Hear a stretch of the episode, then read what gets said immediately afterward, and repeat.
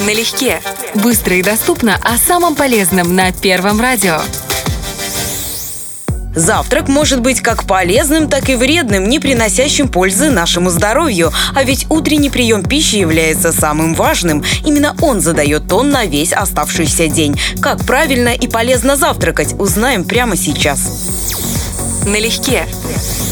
На первом месте овсянка. У геркулесовой каши открылось немало новых ценных свойств. Одно из них – богатое содержание веществ под названием бета-глюканы. Это очень полезный подвид клетчатки. Именно они позволяют дольше чувствовать себя сытым. Благодаря этому вы спокойно сможете продержаться до обеда без вредных перекусов. Но не следует покупать готовые каши в пакетиках, поскольку в них полным-полно сахара, усилителей вкуса и других вредных добавок.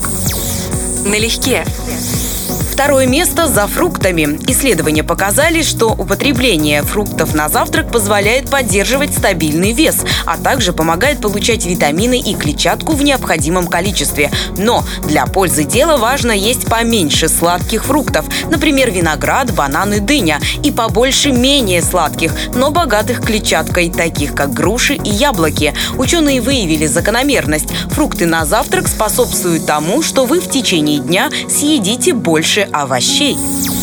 Налегке.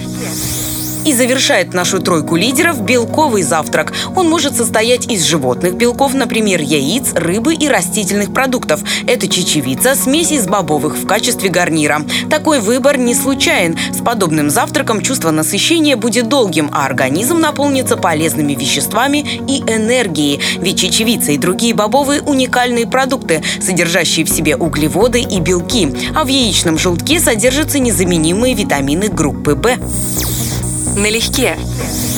Наука до сих пор не пришла к единому мнению, нужно ли обязательно заставлять себя есть завтрак, даже если вы не чувствуете голода. Единственный критерий тут – ваше самочувствие. Если вы обычно по утрам завтракаете и у вас нормальный индекс массы тела, хорошее самочувствие, продолжайте в том же духе и будьте здоровы.